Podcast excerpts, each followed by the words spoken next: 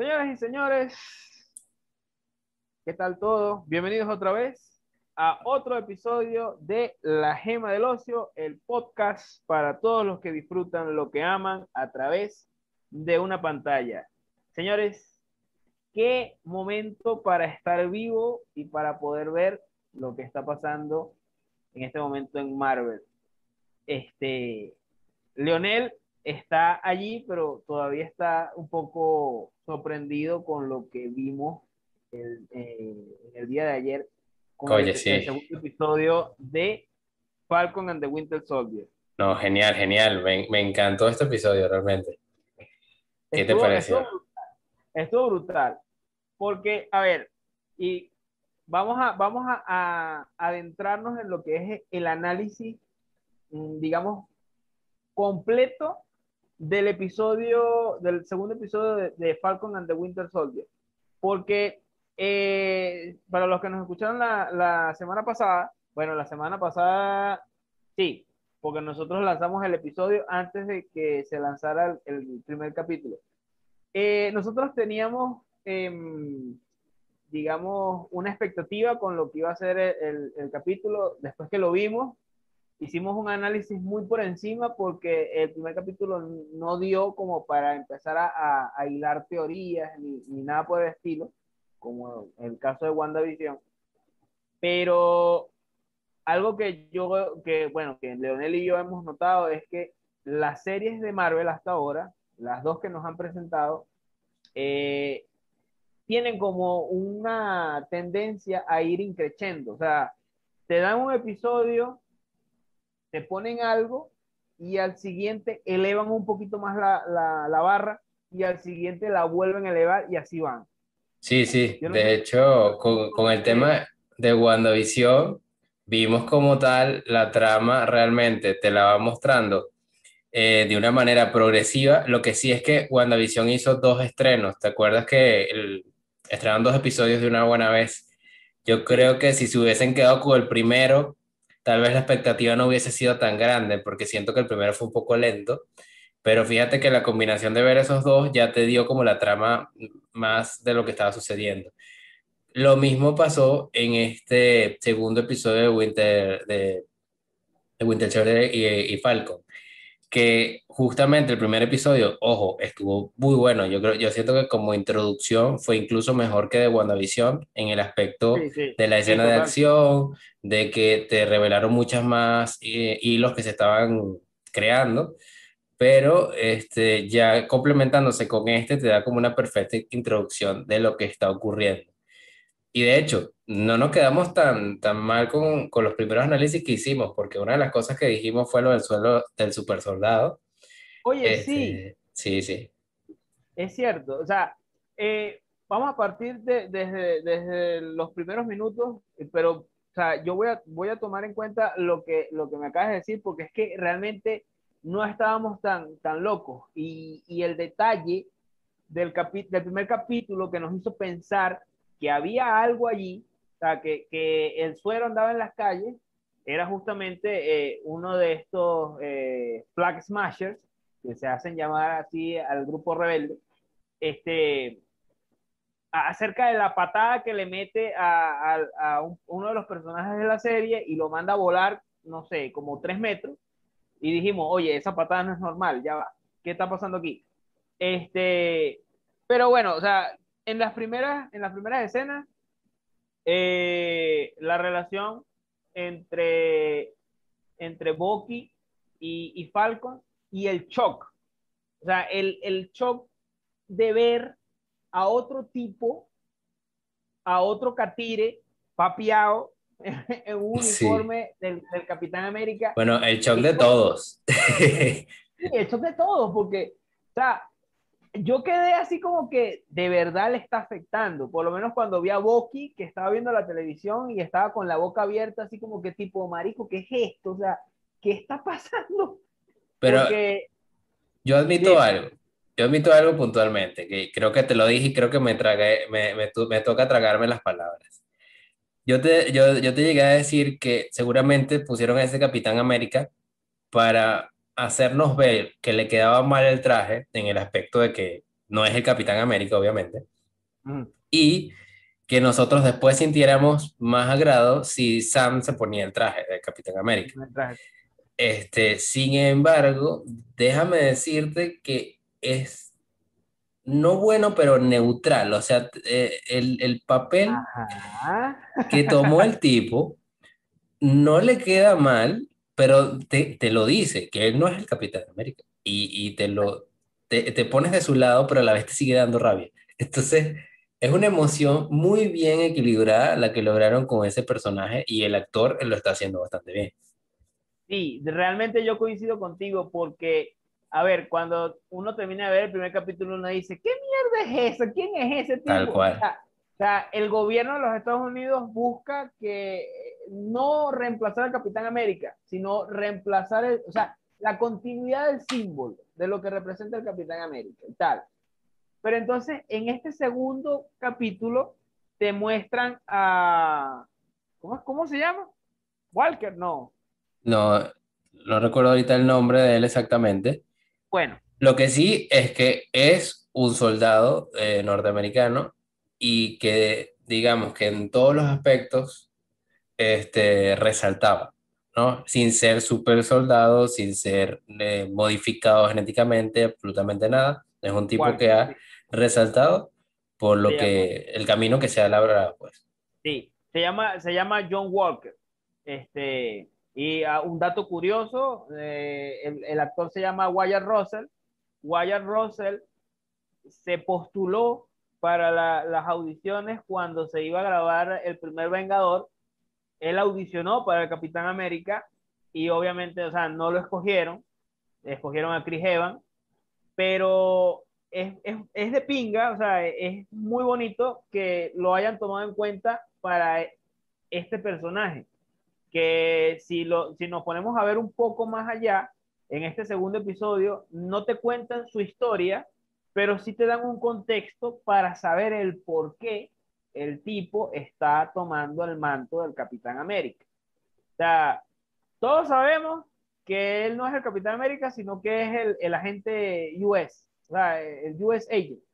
Sí. Pero eh, en, estas, en estos primeros episodios tiene el manto del capitán. Y hay algo que me resulta muy curioso, que cuando yo lo estaba viendo con, con mi esposa, yo dije, a la verga. O sea, que el tipo lo hayan sometido a pruebas y sin una gota del suero, hasta los momentos, que es lo que eh, eh, nos dijeron, que no tiene suero, sin el suero haya sido capaz de controlar el escudo y haya pasado todas las pruebas, oye, tiene un poquito de mérito, lo entiendes, entiendes el punto de por qué está ahí. Sin embargo, te sigue dando así como rabia, no, no es el capitán. o sea, sí, no, sí. no es el capitán. No, y también tiene un desliz casi que al final del episodio, donde te muestra un matiz que no mostró en todo el episodio, donde seguramente eh, te hace, el episodio hace que estés a la defensiva con él, porque dice, oye, pero, pero no es su culpa, o sea, no pidió primero ser el capitán, sencillamente lo pusieron ahí porque, bueno, tenía los méritos y toda la cosa. Después, él aclara que él no quiere ser el capitán y que no lo es, pero que le tocó. Lo toma como un oficio. O sea, este, la culpa no es de él y como empiezas como a entenderlo y empiezas a ver a Sam y a Bucky que están picados porque no quieren que sea el capitán. Los novios del capitán. Sí. Este, lo empiezan a ver como, oye, con, que no, no, no, no quieres que le tengan rabia porque mira, no es culpa de él. Pero al final si hay un matiz como el, cuando dicen no se metan en mi camino, que realmente sí, sí te muestra como algo que, que no quieres ver. Pero, ¿sabes qué me pareció curioso también? Que tiene un sidekick eh, cuyo nombre no recuerdo. ¿Cómo, cómo que? Se llama Battlestar. Battlestar. Estrella de batalla. ¿Y no te parece curioso que sea eh, una persona de color y, o sea, en, ambos aspectos, una persona de color y un blanco, eh, en el, con el de Bucky y con este? Te digo porque se rumoraba que US Agent iba a ser racista y bueno, por lo que se ve tampoco lo es, porque incluso pues, su, su, mejor amigo y toda esta cuestión está dentro de ese, de ese tema. Así que eh, pinta, el personaje pinta bien, no sabemos si esconde algo. yo no creo que, o sea, yo espero que no esconda un suelo super soldado porque me gusta esta emoción que nos está llevando a que siento que si termina siendo el villano sería lo más trillado del mundo. Y, siento que tienen la oportunidad de como de sorprendernos y decirnos, ok, es un tipo neutral, eh, hace bien su papel, puede ser un héroe más que esté allí, sin que estorbe demasiado, pero que esté haciendo su labor. Y te puede generar sospecha, o sea, tienen a nivel guion es chévere porque te pueden generar sospecha con él en todo momento, con que sea un villano, pero yo espero que realmente al final no lo sea y que veamos a, esa, esa, ruptura de paradigmas que, que traen las nuevas series que te establecen un estereotipo y luego te lo tumban. Y entonces eso me gusta bastante. Y, y, se, y se caen las teorías. Te iba a preguntar, ¿tú viste, ¿tú viste la serie de Daredevil eh, en Netflix? No, no la, no la llegué a ver. Bueno, tienes, tienes una tarea, porque o sea, con lo que voy a comentar a continuación, eh, tiene que ver mucho con Daredevil. ¿Por qué? Eh, hablando de, de, de, ¿cómo se llama? De John Walker, el nuevo Capitán América. En Daredevil, en la primera, segunda, en la tercera temporada, que fue la tercera y última, o sea, el cierre que le dieron a, bueno, ni siquiera fue cierre, realmente daba como para hacer otra temporada, pero bueno, este, cuestiones de derecho. Eh, en la tercera temporada se nos introduce, aparte de, del Kimping, un nuevo villano que en las historietas es conocido como Bullseye. Apareció en la primera película de Daredevil, aquella eh, horrible cosa que hizo Ben Affleck. Este, y, o sea, dan, dan, a conocer a Bullseye. Y la historia que le dieron a Bullseye ahí, en la, en la tercera temporada de Daredevil, era de un tipo eh, correcto, un tipo recto. De hecho, era uno de los custodios de Wilson Fisk, de, de Kimping, dentro de la serie, cuando a Kimping le dieron casa por cárcel y todo este problema y tal. Y él, él era uno de los policías que estaba a cargo de la vigilancia de, del Kimping.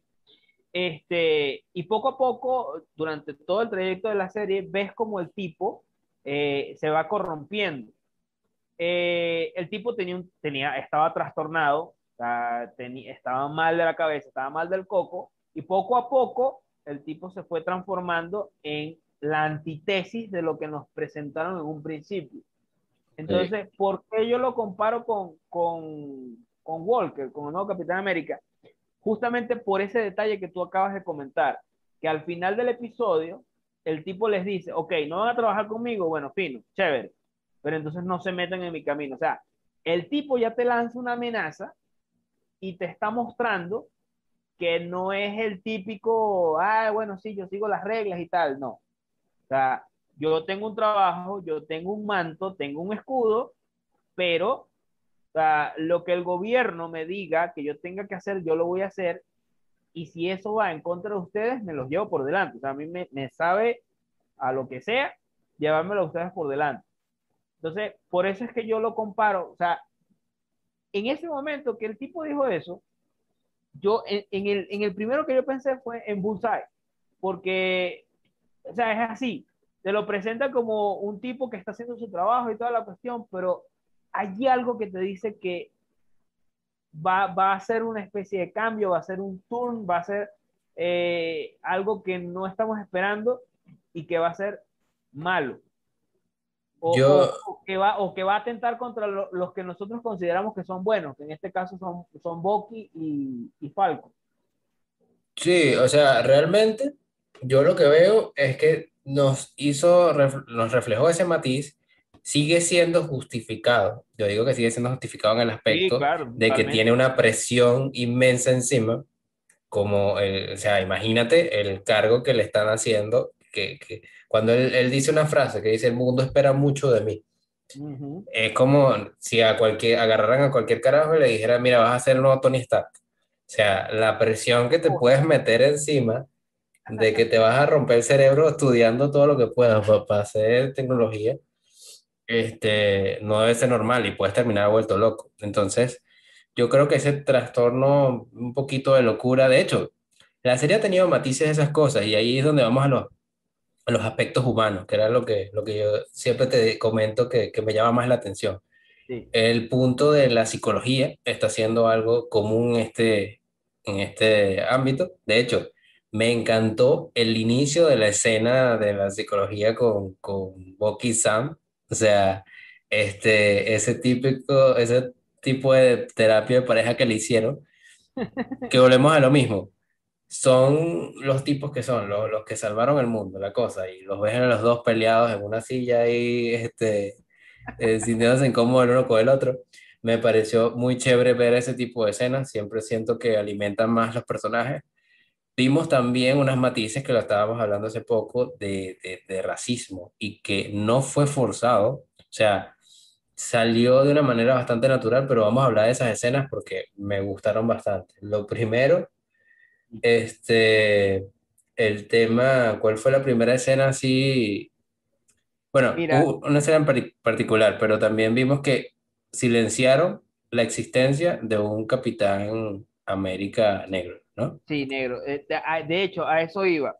¿Por qué? Porque eso tiene una, eso tiene una historia eh, en las historietas. O sea, aunque Marvel no lo haga todo al calco, sí toma elementos de las historietas porque obviamente tienen, que hacer. O sea, no es nada más poner un personaje porque, ah, mira, este, este personaje está en la historieta, vamos a ponerlo aquí. No. O sea, hay dos cosas, hay dos detalles muy importantes y muy, muy interesantes que nosotros queremos que las personas que nos están escuchando tengan en cuenta porque no sabemos si, si los han visto, pero nosotros sí, que en las dos series que nos han presentado, WandaVision y ahora Falcon and the Winter Soldier, nos han introducido a personajes que son parte de los Young Avengers, o sea, de los Vengadores nuevos.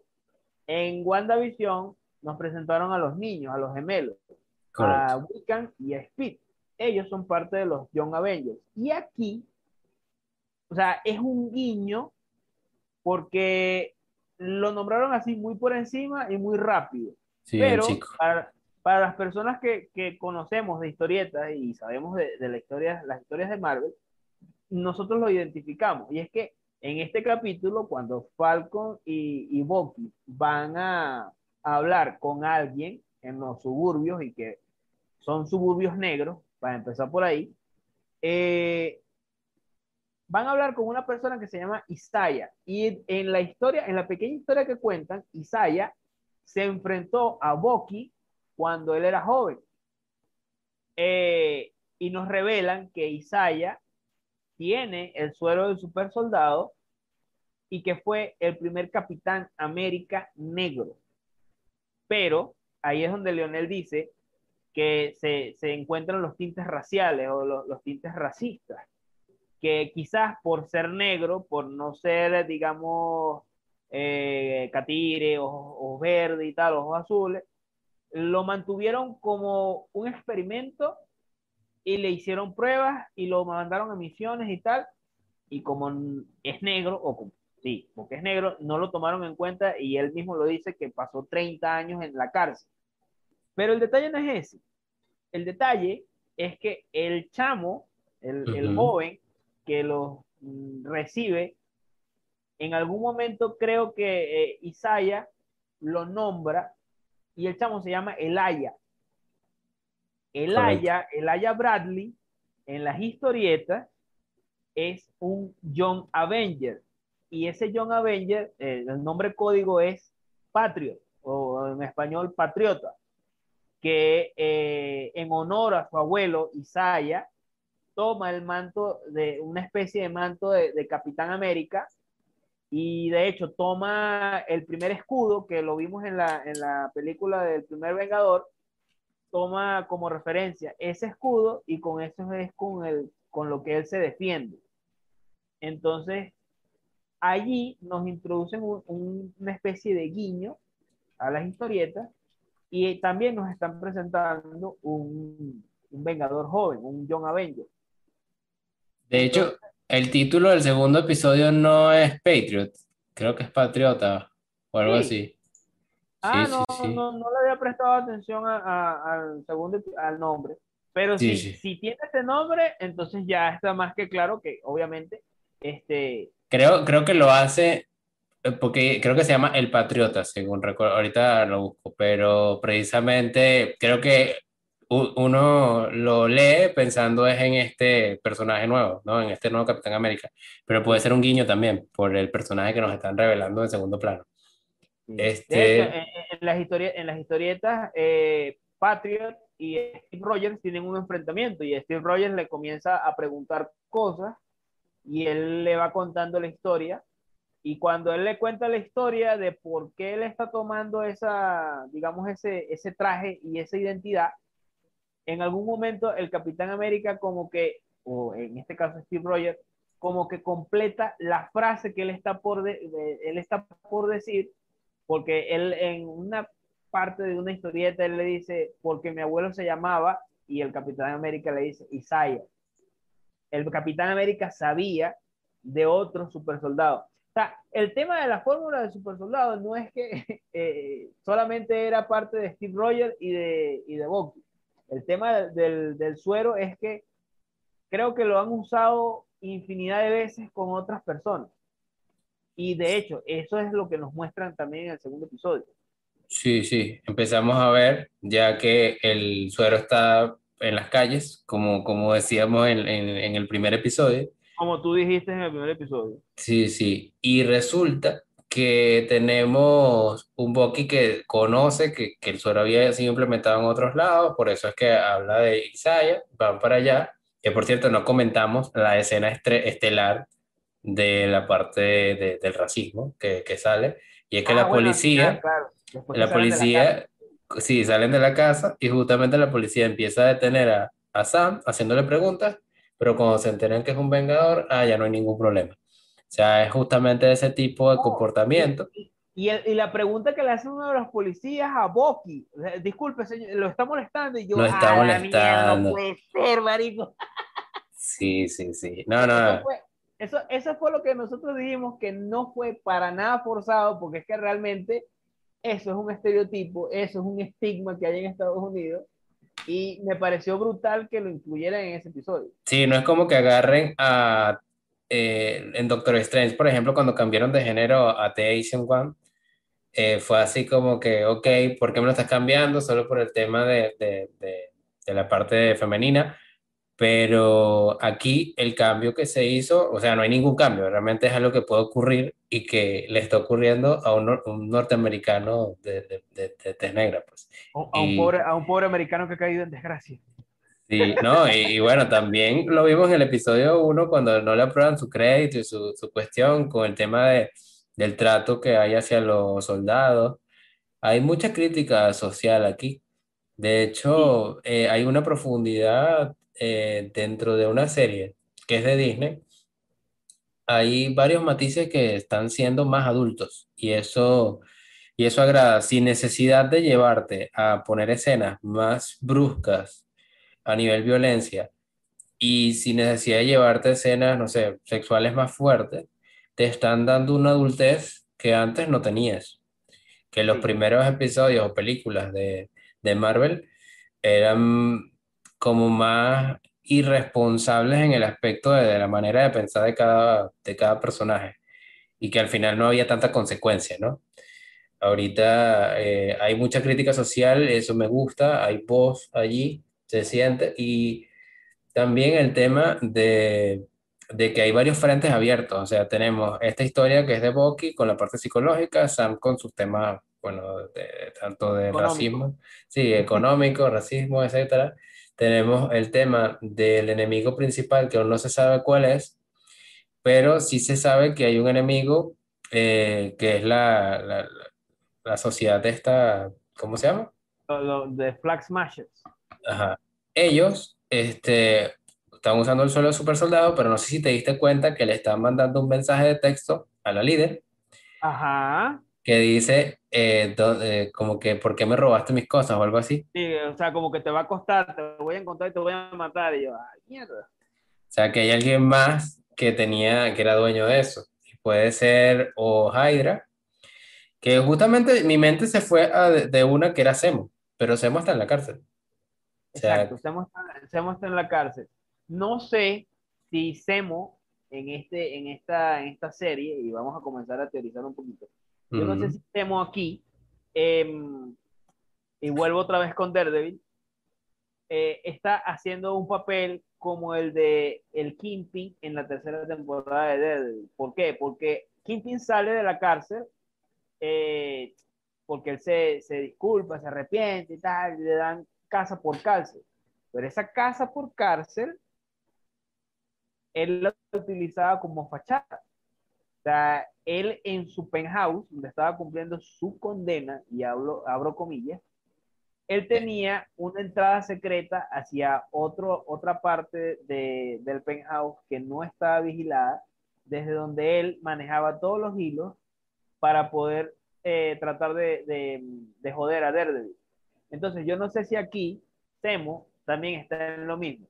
Ah, el, por lo que vimos en el segundo episodio, no pareciera, no pareciera, porque después que Bucky eh, y Falcon habla, hablan con Isaiah, lo meten preso a Bucky porque no fue a la cita con la psicóloga y tal.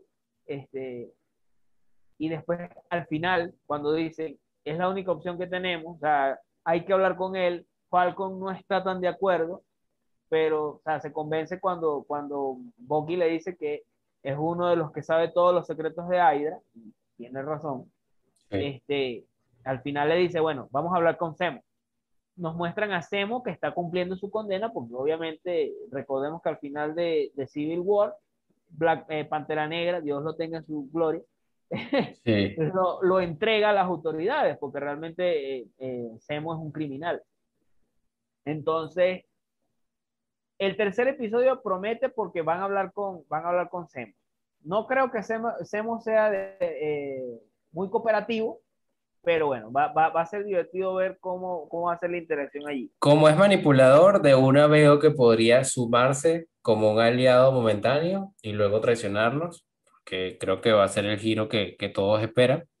Como una especie de Hannibal Lecter cuando, cuando Clarice necesitó ayuda para eh, encontrar al otro asesino. Sí, sí, de hecho yo espero que se, veamos un, un Semo más inteligente todavía. De hecho, cuando lo vi jugando ajedrez solo en la cárcel, bueno, no sé si estaba solo, pero cuando lo vi jugando ajedrez, vi que tú le dio tiempo de pensar más. Y ese es un tipo peligroso con, con el tema de pensar. Así que sí, porque, o sea, es un, es es un estratega. Mental, o sea, es un enemigo completamente mental. El tipo no tiene superpoder, no tiene nada, o sea, solamente tiene su mente y ya está. Sí, Entonces, manipula gente y todo. Manipula gente. Este, pero tú sabes que a, hablando del tema este que tú siempre mencionas que es de llevar a, a los héroes al nivel, al nivel terrenal, o sea, de cualquier persona, este, hay dos matices. O sea, obviamente hay dos matices porque hay dos personajes principales que son Bucky y Falcon. Correcto. Pero uno, un matiz sigue la línea de lo que debería ser correcto, que en este caso es lo que hace Falcon. Falcon cuando entrega el escudo, él no se siente como capaz de llenar los, las botas del capitán y tal, y por eso entrega el escudo, porque él considera que eso es lo más idóneo. Pero entonces, por el otro lado, tenemos a Bucky, que es un tipo de 106 años, que no tiene a nadie, está solo. El único compañero que tenía, hermano, eh, o lo que, como ustedes lo quieran llamar, bromance, lo que sea, pero su único compañero era el Cap. Era el Cap, era el capitán. El capitán ahora no está. Y, y, muchos dicen en internet que eso es lo que uno ha leído, que Bucky, el único recuerdo que tenía al que aferrarse Bucky era el escudo, o era el manto del capitán. Y por eso es que Bucky le reclama a Falcon el por qué lo entregó, porque lo habla desde un punto de vista de que le duele el hecho de que la única cosa que mantenía el recuerdo vivo de Steve, él lo haya entregado. Pero yo no lo veo desde ese punto. ¿Por qué? Porque en, en mitad de diálogo, cuando él está, cuando están los dos encarados en esa terapia de pareja tan divertida que vivo, sí, sí. eh, este, él le dice que quizás Steve lo, o sea, lo con, consideró mal a Falcon y por ende lo consideró mal a él. Yo eso lo vi como una especie de, digamos, celo de que le haya entregado Steve el manto a, a Falcon y no a él. Porque yo lo vi como que Steve pensaba que, eh, que Bucky no era lo suficientemente cuerdo o lo suficientemente, digamos, representativo para llevar el manto. Y por eso él le entrega el escudo a, a Falcon. En las historietas, eh, Bucky, en una oportunidad justamente después de Civil War, cuando matan al Capitán América de un disparo, spoiler alert, este, Bucky, sin, sin nadie decirle nada, el, el, tipo va y asume el manto del Capitán América. Y era lo más lógico porque era su sidekick, o sea, era el compañero del Capitán América. Y en las historietas se ve que él pasó por un proceso, no controlaba bien el escudo, eh, poco a poco lo fue controlando un poquito más e incluso utilizaba armas, o sea, no dejó, no dejó un lado su facción de, de soldado de invierno, pero fue adaptándose un poco más a lo que era el Capitán América. Eso es lo que yo vi en esa, en esa, en esa escena. Eh, hablando de eso que acabas de comentar, o sea, sí, en principio sí, no, no descarto que al final de esta serie alguno de los dos sea el Cap, no necesariamente tiene que ser Falco. De hecho, hasta puede haber dos Cap, no creo que haya tanto problema con eso. Este, lo que sí te puedo decir es el tema de, de que me hizo mucho ruido ver disparando al, a, este nuevo capitán. Esa parte, cuando se protege con el escudo y da el disparo, es así como, ok, esto está mancillando un poco el nombre del cap. Bueno, pero ni, tanto, porque en el primer Vengador, este, cuando, cuando sí, él usa, comandaba, los, los, pues, los Howling Commandos, el tipo tenía su pistola, pues, o sea, eh, claro, estaban en guerra, estaban luchando contra los nazis, tenían que, tenía que estar armado de alguna forma. Eh, pero es, eso es parte de lo que yo te dije en, en el episodio pasado, de, de lo que es eh, US Agent, que en este caso es Walker, aunque todavía no, no ha pasado a esa parte. Pero vimos ese matiz. US Agent no le parabola nada, o sea, él es la antítesis de lo que es Steve Rogers. Él utiliza armas, él utiliza el escudo, si es de matar a alguien lo mata, no le parabola. Este, y quizás eso que nosotros vimos eh, con, con, el disparo, con el uso del arma, pues puede hacer un guiño a lo que, a lo que es capaz de hacer, pues, y a lo que, en lo que se va a convertir. Sí, sí. No, eso me gustó. O sea, como te digo, me hizo ruido, pero al final le da una identidad propia a ese personaje. Ahora, por, creo que por último, no, no lo sé, pero los, la gran cantidad de guiños que hubo. Uno, ya lo dijimos, que fue este personaje que puede pertenecer a los Young Avengers, que por cierto pudo haber heredado el suero del super soldado del abuelo, así que no, no lo descarto. Luego el tema de, de, el que el Bucky se lanzara del avión sin paracaídas, eso lo hizo el Cap, solamente que el Cap lo hace con más gracia. El pobre Bucky no le salió muy bien. Este, luego tienes todos los guiños que hubo con, con Falcon, oye, con Falcon no, con Red Wing, que por cierto, descansa en paz. Ah, sí, pobrecito. Bueno, hay varios. Eh, yo, yo, se lo, yo se lo comentaba a, a mi esposa en el primer capítulo. Eh, yo le decía que en las historietas Falcon eh, era un personaje que podía comunicarse con las aves eh, y tenía un compañero, un halcón, que se llamaba Redwing. Pero en este caso, en el UCM, pues todo lo ponen un poco más terrenal, no tan fantasioso. Este, y ese, ese giro que le dieron a Redwing aquí en el UCM es bastante, a mí, a mí me gustó mucho. Sí, sí, a mí también. Lo ponen, más, lo, lo ponen más real, o sea, es un dron, tú controlas el dron en forma de pajarito, o sea, o en forma de, de, alusiva a lo que es un pájaro. Entonces, ese, ese detalle está bien. El otro guiño que hubo fue que cuando Boki le pregunta que están en el avión, que pasaron por la mariquera esa de que no, te voy a acompañar, no, no vas a venir, y al final fue. Sí. Cuando Boki le pregunta cuál es el plan, Falcon se queda callado, simplemente se va a la, a la puerta, a la escotilla del, del avión y se lanza. Eso es muy del Capitán América en el primer Vengador. Y en, incluso en, en, Los Vengadores, en la primera de Los Vengadores, cuando él se lanza, eh, eh, que llega al avión y tal, y él se lanza. Ah, creo que alguien le preguntó, ajá, pero ¿cuál es el plan? Y el tipo va y no le para bola y se lanza. Ah, ok, ese es el plan. O sea, eso, ese guiño a, a lo que son las películas de Capitán América fue, mm, digamos, nostálgico. Sí, sí. Luego tenemos el tema de Wakanda, otro guiño más, con el apodo, el apodo de que le dice, tú no eras la pantera blanca, y él le dice, no, no, el lobo blanco, ¿no? O blanco, sí. Sí. Que sigue siendo un nombre, guiño, pero no, no creo que le, le veamos algo diferente. Yo no sé si ese brazo que le dieron en Wakanda le dé alguna característica oculta que todavía no estemos viendo. Me gustaría ver algo, un poquito de tecnología wakan- de wakandiana ahí. Eh, no sé. o- o- ojo, no descarto algún tipo de dispositivo o, tecnológico de rastreo, así desde lo más básico hasta exagerando que salgan unas garras, pero creo que eso ya sería demasiado.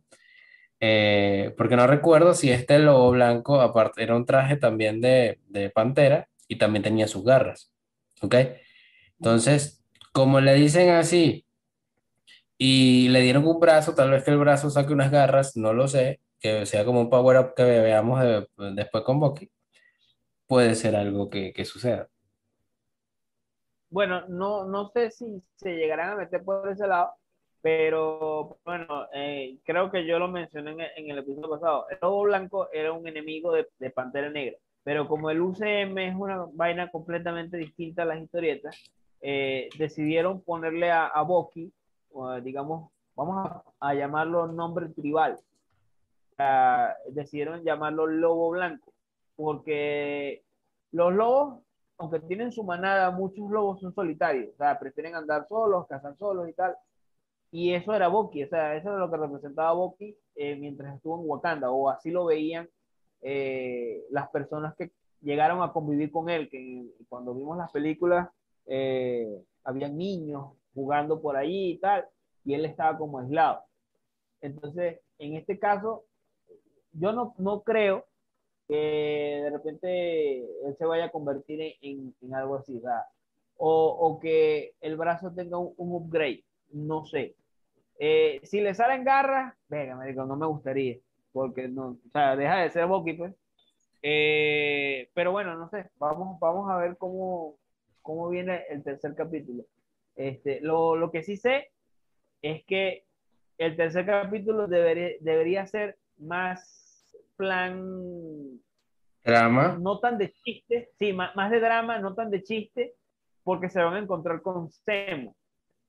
Y como tú dices, Semo es manipulador, vamos a ver cómo los va, o sea, cómo, cómo va a jugar con las mentes de estos dos, si es que, si es, que es capaz aún de, de, de hacerlo. Porque recordemos que Semo tuvo un encuentro con, con Bucky y le removió todo lo que tenía de Hydra en la cabeza con el librito este rojo que, que, que consiguió. Sí, sí. De yo hecho. No sé si, yo no sé si Bucky hasta este punto ya le sacaron todo eso, o sea, creo que lo mencionaron, pero no sé si quedará algo por ahí escondido. No sé si quede algo, pero sí tenemos la posibilidad de, de que el personaje pues todavía está en un estado psicológico muy inestable. Por ende, se pueden aprovechar mucho de, de él. Eh, lo otro es que ya el siguiente episodio es la mitad, ¿correcto? Son seis episodios. Sí, porque son seis, ¿no? Sí, son Sí, seis, sí. son seis. Entonces ya al ser la mitad tenemos que ver un desarrollo más amplio de, del problema. Yo creo que el siguiente episodio va a ser el la típica situación eh, de la cual no hay escape y va, lo van a dejar ahí el cliffhanger. O sea, seguramente veremos a, a, a Sam y a, y a Bucky en problemas y, y ahí lo cortarán. Digo yo que es lo que puede ocurrir porque ya normalmente es el, de, el, desarrollo del problema como tal cuando llegas a la mitad de una historia. Y, y además que llevan dos episodios donde han estado muy tranquilos. Sí, realmente, realmente sí, han estado muy, muy, muy tranquilos. Eh, sin embargo, una de las cosas que me ha gustado de, de, de los dos episodios que van es que son episodios eh, que duran, o sea, duran un poco más que lo que uno veía en WandaVision. Eh, sí. tienen, tienen un poquito más de duración, o sea, la historia no te aburre, no te, digamos, no baja la intensidad, porque entre darte contexto y ponerte situaciones de acción, y, y situaciones tensas de drama y todo esto, tú dices, oye, por lo menos en cuanto a, estructura, a mí me parece que mm, estas dos series que nos ha presentado Marvel están bien hechas, eh, pero siento que con Falcon and the Winter Soldier, por ser un tema, digamos, menos mágico y más terrenal, de, entre comillas, porque fantasía igual, eh, siento que tiene un poquito más de solidez en apenas dos capítulos. O sea, lo, siento más, mm, digamos... Sí, porque puedes explorar más la, la parte psicológica de los personajes.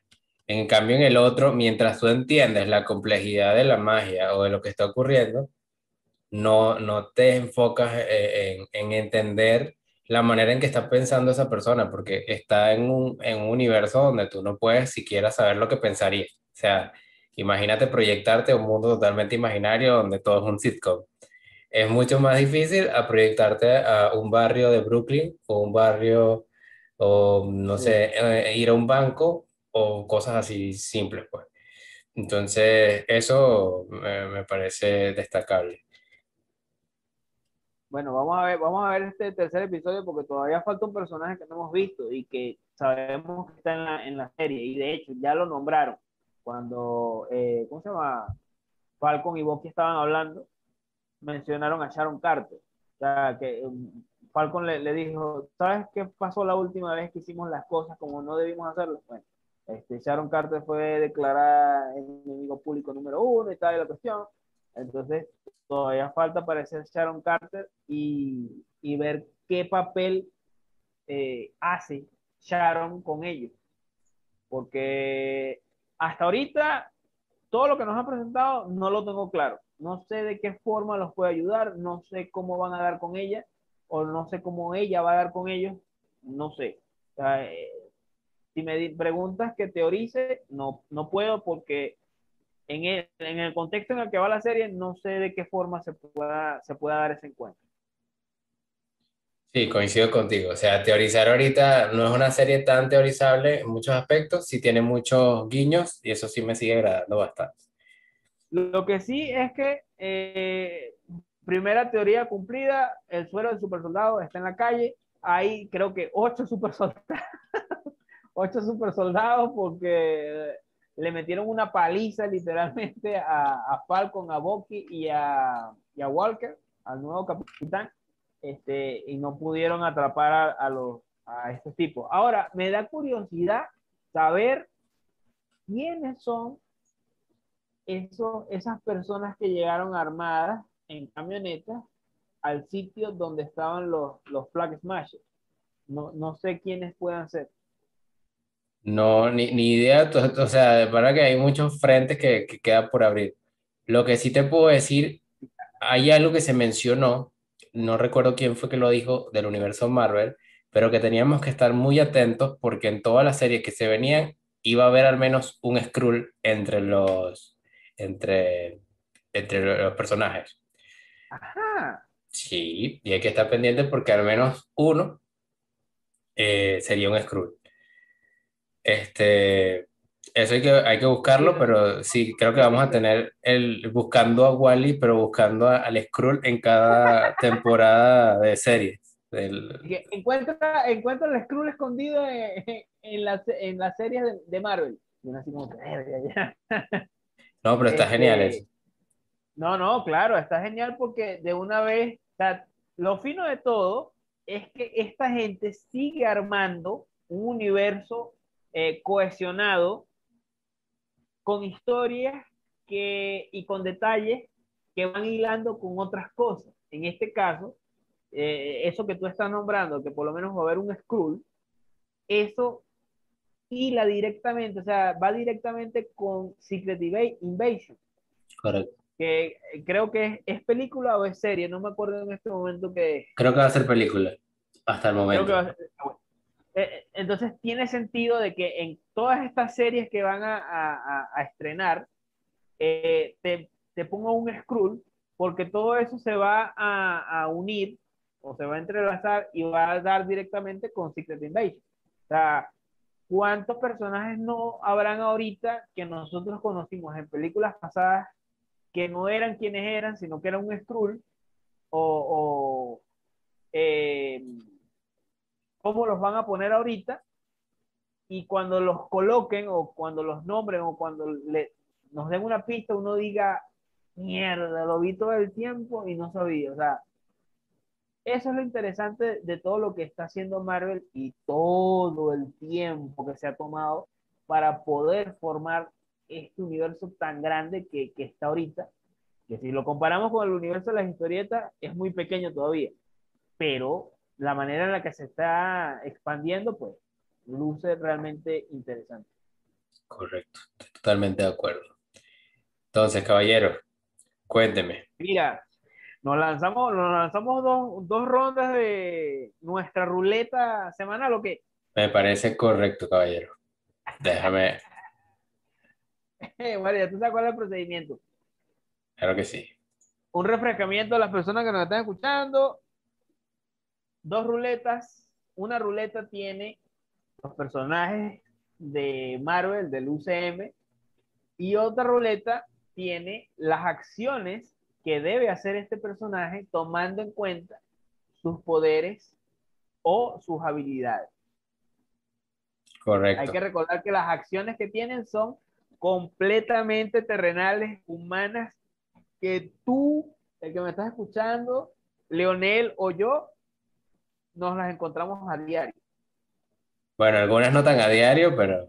Bueno, sí. Sí, sí porque yo no me consigo un trío a diario, pues. O sea... No, no, bueno, depende, depende de, de, por qué sitio del internet navegues. Mira, este, vamos con la primera vuelta. A ver, vamos a ver qué suerte esta vez en la ruleta. Ok, Thor, borracho. Este ya lo hemos visto. Este ya lo hemos visto, pero totalmente. Ah, no, vale. Yo creo que podremos hacer no sé, yo, yo, yo si le quiero añadir algo extra es que se ponga a hacer retos con el martillo. O sea, de, típicos juegos así de, no, no, jugar la botellita, jugar la botellita con el martillo. Eso puede ser.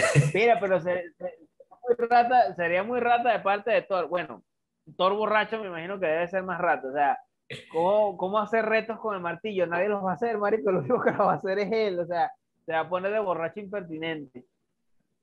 Sí. la copa. ¿Tú crees que Thor se llama la copa? No, o sea, yo, yo Thor, o sea, es un, es un, es un vikingo, pues el tipo no puede, no puede ser mala copa, no creo. Este, no, pero, ajá, y, pero y si se pone a beber y, y, empieza, y empieza a recordar su, su relación fallida, Thor escuchará vallenato. Puede, puede recaer en eso, o sea, realmente... ¿Tú te imaginas, tú te imaginas, ¿Tú te imaginas que Thor esté viendo, y no sé, en una, en una choza en la nueva Asgard y, y te con sus asgardianos ahí? no, mentira, él está ahorita con los guardianes de la galaxia.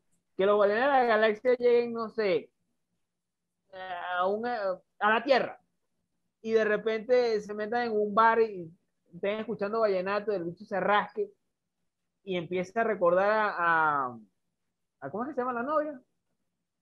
Peggy. No me acuerdo de esto, güey. Ah, bueno, chamo, sabes que soy malo para los nombres. Pero al final yo creo que se le podría o, poner a, darle corrientazo a la gente, cosas así, pero lo veo jodedor, pues. O sea, tipo jodiendo con el martillo, con los rayos, con la cosa, pero fuera de eso, no le veo mucho contexto, pues ya es un vikingo, ya tiene mucho aguante. Entonces, vamos a ver qué, qué otra cosa tenemos por aquí. Bien Groot tratando de salir del closet.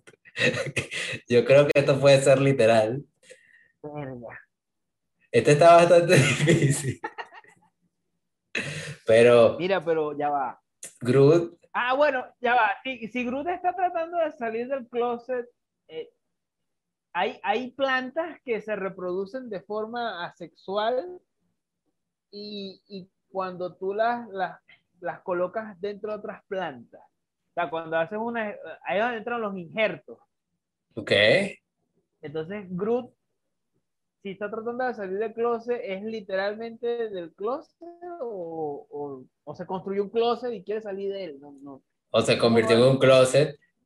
Yo la verdad, considero que eh, me imagino, me imagino a Groot acercándose, no sé, a Thor o a, o Star-Lord, así como que descubriendo sus nuevos sentimientos que de pana desconocía.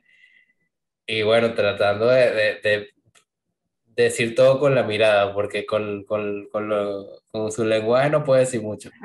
Labia no, labia no tiene mucho. Y le, le, le, pone florecitas y cosas. Oye, si tiene, tiene, puede hacer varios detalles. Realmente puede esforzarte por conquistar a, cualquiera de los personajes. Sí, aparte que él de por sí es un tronco. Entonces, puede. Bueno. Mira, mejor, mejor, mejor giro esto.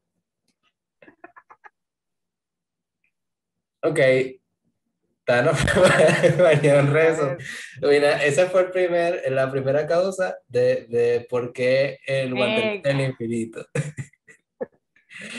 Me imagino a Thanos escribiendo en Twitter toda la, la, medio, la mitad de la humanidad debe morir y tal, no sé qué, y la gente bañándolo por andar de flamer ahí. Mira, no puedes decir eso.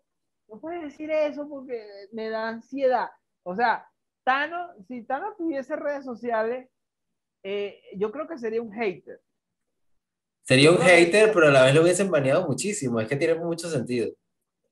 Es que no puede, es que no puede decir nada, porque es que Thanos, o sea, si llevamos al contexto de, de Thanos, de querer eliminar a, la mitad de la, de la o sea, a la mitad del universo, o sea, la mitad del universo no va a estar, no va a estar muy contento. Mira, hay gente, hay gente en Twitter, hay gente en Twitter que opina, tiene comentarios más suaves que Thanos.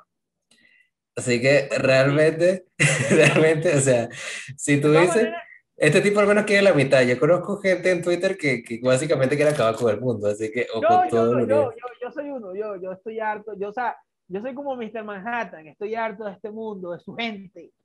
Entonces, por lo menos yo sería uno de los que defendería a Thanos, porque Thanos nunca, nunca estuvo errado. Sí, para mí Thanos tenía razón. Sí, de hecho, yo creo que a Thanos lo banean, pero por, como por integrarlo a, a, los demás, pero se va a quedar, creo que corto con, los flammers que hay e, e, en redes. Pero sí veo que, que, es totalmente criticable, o sea, todas las opiniones de él. Que, que Thanos, Thanos se, se, abre una cuenta de Facebook eh, en, en, este momento, digamos, y él no sepa nada acerca de, de, que Facebook te puede banear porque dices la palabra negro, porque dices la palabra, eh, no sé, pues, marica, o puedes decir marico. O sea, Thanos capaz y dice, no sé, coloca en su estado, porque los estados de Facebook te dice, ¿en qué, qué estás haciendo? ¿O qué está pasando? Y dices, no sé, me voy a comer unas Oreos negras, ¡pam! Baneado, porque dijiste la palabra negro. No, pero bueno, Thanos se puede molestar y tratar de dominar el mundo, pero ¿sabes cómo me lo imagino todavía más? Escribiéndole la muerte cada rato por, por, por, por, por Twitter y cosas así, que mira, pero, pero, pero dame una, una oportunidad y tal, y, y, ahí lo banean también porque es, es de, lo, de, los intensos. Eh, Thanos es de los intensos. Y Deadpool por otro lado haciéndole RT, haciéndole retweet.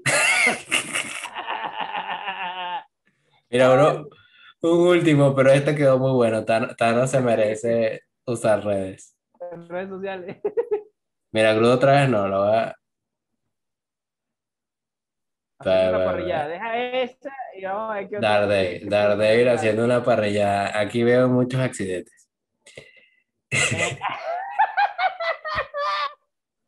no puede ser. Mira, yo te diría, si me, puede, si me dices que Daredevil va a ser una parrillada y yo tengo que ir a esa parrillada, yo no confiaría muy bien en, en, el, en el término en el que vaya a quedar la carne, porque vamos a estar claros, Daredevil es ciego. Entonces, sí. ¿cómo, o sea, ¿cómo carajo Daredevil va a ver que la, la carne ya está? Puedes saber dónde está, o sea, pero hasta ahí se tiene que concentrar, o sea, tiene que concentrar sus sentidos en el sonido que haga la carne y digas, no sé, si suena, es porque todavía no está, pero si suena, ya. Si suena muy seca, ya, ya está quemada. Entonces, bueno, podría llegar a cocinar una carne. Suena muy seca, Lo que marico. ¿Cómo suena? Ya va, ¿cómo suena seca la carne, marico? Bueno, como, o sea, no, no, no tendría jugo, no sonaría, tss, sino ya X, una piedra, como si metiera una piedra en el fuego, ¿no? Pero, pero yo te digo que yo ni siquiera me imagino llegando hasta que la parrillera ya prendió. O sea, yo creo que ese puede agarrar, poner los carbones y cuando lo esté soplando, ya vuelo el, el- montón de carbones o, o quién sabe tú dónde pararon cada una de las vainas. Porque Mira, si, yo, yo, yo creo que también puede utilizar los bastones, pero los bastones los, los usaría como que como pinchos, como para atravesar la carne y tal. ¿tú qué dices? ¿Que va a ser un, un kebab? ¿Es que se llama? La, la, la carne esta de va, kebab. Bueno, sí, puede, puede ser. puede ser. Lo veo, lo veo. Ahora, la va a tener, la va a tener difícil porque la parrilla, una parrillada se tiene que acompañar con una, con una ensalada. O bueno, no la va a tener tan difícil. Puede cortar los vegetales de, de- o sea, utilizando eh, cuchillos o katanas y, y no va a haber ningún tipo de problema. El problema va a estar cuando tenga que servir la parrillada. Porque si todo el mundo está callado y solamente están respirando, o sea, ¿cómo, cómo, les, va, ¿cómo les va a servir los platos? O sea, no, Yo creo, no- yo creo que le va a terminar dando en la mano la carne caliente a la gente y se la va a quemar. Eso también es una gran posibilidad. Mira, yo creo que tenemos que hacer una última para compensar, pues las primeras no tuve, la primera no estuvo tan buena. Vamos a, Bueno, gíralo otra vez a ver qué sale.